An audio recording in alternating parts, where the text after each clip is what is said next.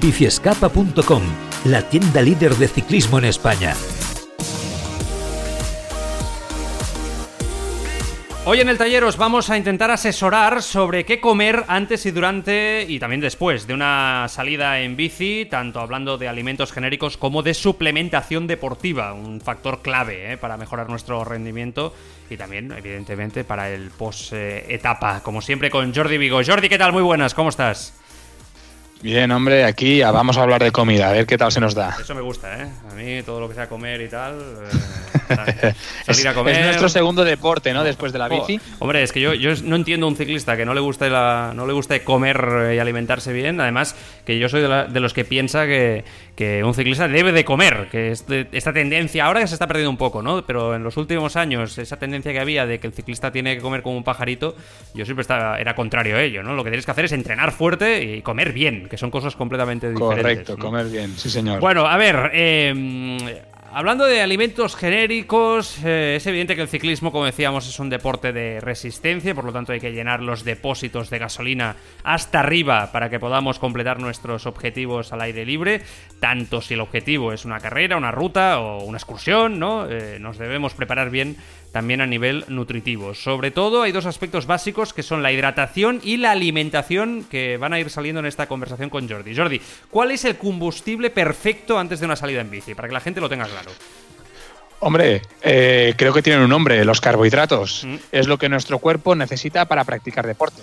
Que mucha gente dirá, ostras, pero el carbohidrato no engorda y tal, no sé qué, no sé cuántos. Bueno, es que se trata de saberlos en qué momento comerlos. Alimentos para, para antes de una salida en bici. Vale, bueno, el tema de los alimentos es importante que tenga que sean ricos en carbohidratos, ¿no? Tipo arroz, pasta y que contengan sobre todo la mínima grasa posible para, para favorecer su asimilación. A ver, me explico. Nada de salsas boloñesas ni cuatro quesos, ¿vale? ¿Vale? Porque el problema que tienen es que eso le, da mucha grasa y también dificulta la asimilación del, del carbohidrato, ¿vale? Lo suyo sería con aceite o una vinagreta ligera, ¿vale? Para que decir, hostia, que la pasta blanca me cuesta mucho, pues eh, se le puede dar un poco de alegría, pero no le metas una salsa boloñesa porque el problema es que, que vas a estar dos horas y aún vas a tener la pasta ahí dándole vueltas al estómago y siempre con en marcha, o sea que con cabeza, no, no, no porque comamos más pasta, más arroz, significa que vamos a rendir mejor, todo lo contrario. Hay que hacer la digestión y hay que medirlo a nivel de tiempo. Eh, las dos horitas quizás a ver, si la comida es muy copiosa, yo dos horas mínimo seguro, ¿eh? desde que comes hasta que, sales. Pero, pero es verdad que si no, ¿no, Jordi? O sea, una horita, hora y media, bien siempre, ¿eh? ¿eh? hay que tener. A ver, si la comida es correcta, ¿vale? Lo suyo serían siempre alrededor de dos horas, ¿vale? Pero como sabemos que esto muchas veces no es posible, comentar que hay preentrenos, que son unas bebidas con carga de, mm. de, carbohidratos, que son de asimilación rápida, que podemos tomar entre media hora y una hora antes del entreno, ¿vale? Yo en mi caso, en las mañanas también, yo por poner otro ejemplo, ¿eh? que no siempre tiene que, tenemos que tirar por productos específicos, me hago un batido de avena, ¿vale? Con leche de avena y, un plátano. La buena, ahí la avena, perdón, es una fuente de carbohidratos. Y como va batido, el estómago no necesita tanto tiempo para hacer la digestión, con lo que tomar batidos también es una buena opción. Y mezclado con la leche, leche de avena, que no es leche, que es agua de avena, ¿vale? Hace que la asimilación sea mucho, mucho más rápida y claro, un batido te lo tomas al momento y al cabo de media hora te notas que ya no lo tienes, pero los nutrientes sí que los tienes, con lo que también es buena opción. por ejemplo, hago eh, siempre eh, una horita más o menos, eh, los días que tengo que hacer una salida larga, me tomo suplementos, un suplemento que básicamente son carbohidratos puros, como tú bien dices, bien mezclados, y con eso no tengo ningún problema. Pero, por ejemplo, antes había cometido el error ¿no? de desayunar fuerte, unos cereales, ¿no? por ejemplo, fuerte, tal, no sé qué, y salir a la hora y, y morirme, ¿eh? eh, Y tostadas con Nutella. Pero esto es muy al principio. Cuando empiezas a salir ya más tiempo, empiezas a saber y empiezas a ver que tu cuerpo no reacciona igual y que realmente necesitas mucho tiempo para recuperar ese punto encima de la bicicleta porque te sientes muy pesado. Y esa sensación de sentirse pesado es muy mala. Y si además, como supongo que te habrá pasado a ti también, Jordi, ¿no? Algún día te ha dado algún dolor de barriga eh, yendo en bici, ¿no? En algún momento y tal, esa sensación, eh, aprendes a, medirte. Lo que pasa es que yo tengo la teoría que esto solamente se puede aprender sobre la marcha, ¿eh? Nosotros podemos dar consejos y tal, Correcto. que cada cuerpo es un mundo. A ver, siempre, siempre y cuando te claro, un poco, tú también vas encontrando las cosas que te funcionan mejor. Sí, sí, Bueno, eh, yo creo que ya hemos contestado, ¿no? Un poco la pregunta de cuánto tiempo debe pasar desde que acabamos de comer y empezar nuestra salida. Yo creo que más o menos esto ya ha estado contestado. Y entonces, durante nuestro entrenamiento, ¿qué debemos consumir a nivel de suplementación? Geles, eh, agua con ¿no? Sales, barritas. ¿Qué debemos de consumir? Porque esto también, vamos, tiene mil teorías y hay muchos mitos al respecto. respecto. Bueno, a ver, aquí, como bien dices, hay un montón de opciones, un montón de cosas. Destacar un poco los geles y barritas, que son los más comunes, ¿no? Son unas fuentes de energía que podemos encontrar eh, en el mercado. Decir que los geles son normalmente fuentes de energía de asimilación rápida. Muy bien, Digamos que llevan azúcares que, que se absorben mucho más rápido y tenemos respuesta del cuerpo antes. Y luego las barritas son un poco lo contrario, ¿no? Son de asimilación más lenta, pero también es verdad que nos dan energía durante más tiempo, ¿vale? También comentar que los isotónicos eh, son reponedores de sales minerales. Sí que es cierto que podemos encontrar suplementación para la bebida que nos aporte también energía, ¿vale? Y sobre todo me gustaría mucho comentar que el tema de los gelos y básicamente la alimentación deportiva en general es muy, muy, muy personal. Lo que a uno le vale no significa que al otro también. Y que sobre todo hay que ir probando cosas y encontrar lo que mejor nos funcione. Eso sí, eh, si tenemos un día marcado en el calendario, nunca hacer pruebas. O sea, lo que sabemos que nos funciona, lo hacemos aquel día. No, oh, es que un amigo me ha dicho que pruebe esto, que me irá muy bien, que le va muy bien. Si lo haces ese día, te puede salir o bien o hay más números que te salgan este, mal. Este, este tema es básico, Jordi. Yo, es que es un tema que conozco bien y es eh, igual que entrenas, ¿no? Eh, unos, eh, no sé, combatios o un entrenamiento tipo o una ruta, etcétera. Entrena también la ingesta de suplementación antes del día de la prueba, donde esto ya tiene que estar entrenado. O sea, también tienes que acostumbrar a tu cuerpo, ¿no? A, la ingesta de según qué geles y según qué barritas, porque algunas barritas te sentarán bien y otras no, y algunos geles te sentarán bien. Y hay que saber, a mí, por ejemplo, las barritas en marcha me tan fatal. Ya lo sé, ya no lo tomo. Yo voy de, geles, en cambio los geles siempre con agua. Es muy importante que la gente no se los tome sin mm. a, pelo, porque eso sí que te puede dar un chute ahí en el estómago brutal.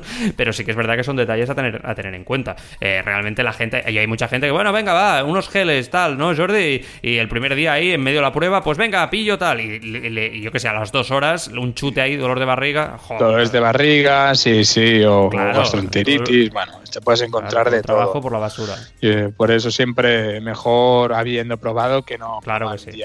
Bueno, ¿a partir de cuánto tiempo un entrenamiento necesita de la ingesta de suplementación? ¿90 minutos quizá? Yo también depende del ritmo, pero um, claro, también depende de, la, salida, si vamos a hacer cuatro horas. A mí personalmente, antes de la hora ya me gusta hacer una... Sí, sí, sí, claro, siempre y cuando vaya a hacer Exacto, más de dos horas, tres. Porque, ¿qué pasa? Cuando nos tenemos hambre, eso ya es sinónimo de que vamos tarde, porque el cuerpo nos está diciendo que vamos bajos de, comida o de líquido y al final el cuerpo te dice, oye, que falta gasolina porque te da la sensación de hambre. Eso es lo que hay que evitar. No hay que llegar al punto de tener sed ni el punto de tener hambre. Cuando eso nos pasa significa que vamos tarde y puede ser que tengamos algún, pues que en tres horas ya nos notamos una baja de rendimiento o sobre todo gente que, que tenga facilidad con las rampas, pues ya las pueda tener por deshidratación. O sea, hay que habituarse, ¿no? A mí, por ejemplo, beber cada 10 minutos, un cuarto de hora, un trago y lo voy haciendo, aunque no tenga sed. Y siempre voy teniendo esa sensación de que nunca tengo sed porque voy bien hidratado, igual que la comida. Me gusta cada tres cuartos de hora, pues al menos, a lo mejor comerme una barrita no, pero media barrita sí.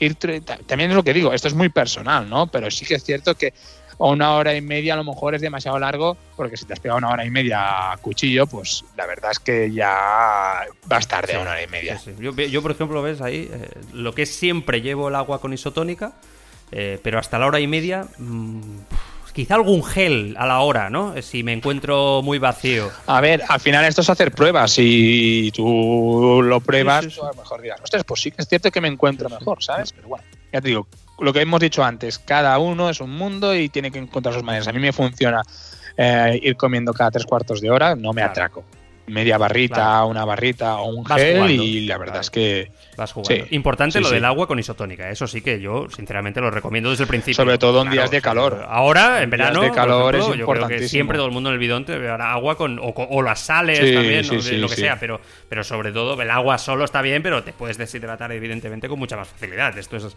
es de lógica. Correcto. Bueno, tenemos el pre, tenemos el durante, ¿no? Eh, y nos falta el post, eh, que para mí es eh, lo más importante de todo, te lo voy a decir en serio. O sea, aciertas con un buen recuperador de suplemento y tienes ganado muchísimo para los siguientes días. Correcto, correcto. Hombre, la recuperación es, es, importantísima. ¿Cómo recuperaremos los ciclistas? Pues bueno, lo típico, ¿no? Con tres o cuatro jarras de cerveza, un, jabón, unos croquetas. ¿eh? a, ver, vamos, vamos a ir en serio. Eh, tenemos los recuperadores, ¿vale? Que nos aportan los nutrientes que nuestro cuerpo necesita. Ya hay algunos casos, pues, que los potes ya te ponen hasta el dosificador, que le toca según la cantidad y todo. Y la verdad es que, a ver, para utilizar, si somos unas personas que salimos una vez a la semana, no hace falta. ¿Vale? Porque ya con la propia comida, para, el próximo día que sale ya está recuperada, pero gente que salga habitualmente, yo que sé, cuatro o cinco días a la semana y que encima, pues por temas de faena, pues te todo el día de pie, pues sí que es importante darle al cuerpo enseguida que terminas, pues eh, lo que necesita, porque recuperas mucho mejor, ¿vale? Ah, luego si queremos tirar más por alimentación común, pues claro, obviamente alimentos ricos en proteínas, ¿no? Tipo huevos, el pollo, el pavo, atún, bueno, aquí tenéis mucha variedad. Muy bien, eh, pues yo creo que lo hemos, eh, lo hemos dicho todo. Bueno, quizá decir que los recuperadores que, por ejemplo, en los 40 minutos posteriores a la, etapa, ahí, ¿no? Sí, sí, hay, hay un mental de tiempo, es media hora, 40 minutos te lo tienes que tomar, porque si no, luego el cuerpo ya no lo asimila tanto. Y muchas de las rampas posteriores que tienes y tal se explican en parte por ello, ¿eh? por no recuperar bien. ¿eh? Es una. Sí, pero también ya es por deshidratación. Claro, claro, claro, también, también, también. Y, o, o, una, o una post mala hidratación después de terminar. Bueno, pues yo creo que el tema de la alimentación está tocado, tratado. ¿eh? eh Jordi, no sé si nos dejamos algo, si quieres añadir alguna cosita.